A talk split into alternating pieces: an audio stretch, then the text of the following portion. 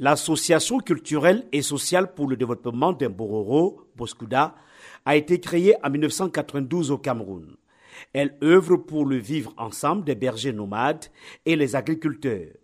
Lors de la conférence de Yaoundé, le vice-président de cette association, Moussa Ousmane Damba, a présenté le concept famille alliée afin de trouver des solutions aux défis de la transhumance locale. What I talked about is about the practice of using animal dung, animal urine to fertilize the soil and after the dry season, the cattle are able to move and the farmer will come and farm on the same piece of land and benefiting from this cattle dung that is deposited on the land. And the farm yield is 10 times better and you have more better food Dans la région du Nord, les corridors de transhumance se posent entre autres problèmes, celui du respect des droits de femmes.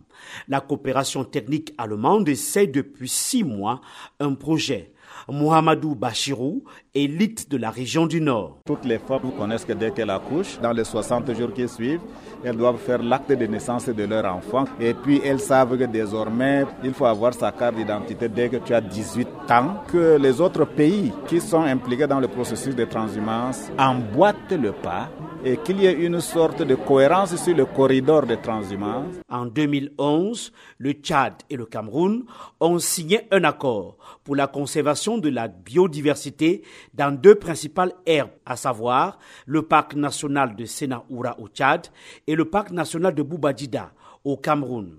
Salifou Mohamedou, expert de la conservation de la biodiversité, travaille pour le projet BSB Yamoussa. La circulation du bétail dans les aires protégées, il est interdit par la loi. Il y a un conflit entre les conservateurs des aires protégées et les transhumants. Il y a un conflit entre les agriculteurs locaux et les transhumants. Donc nous faisons tout ce que nous pouvons faire en termes de construction de dialogue, de sensibilisation, pour que les uns et les autres connaissent leurs droits et que chacun tire bénéfice des ressources à Yaoundé, les experts ont fait plusieurs recommandations.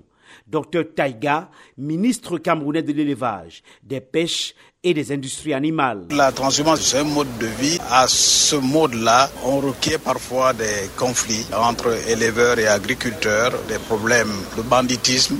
Voilà à peu près les problèmes qu'il faut ajuster entre les différents pays pour organiser et arriver à une transhumance dite apaisée. Dans l'urgence, chaque pays concerné devrait limiter les feux de brousse, améliorer la gestion des parcours pastoraux et diminuer la pression humaine sur les rares ressources afin d'éviter un afflux important du bétail dans la zone d'Afrique centrale. Yaoundé, Emmanuel Juntap, VOA Afrique.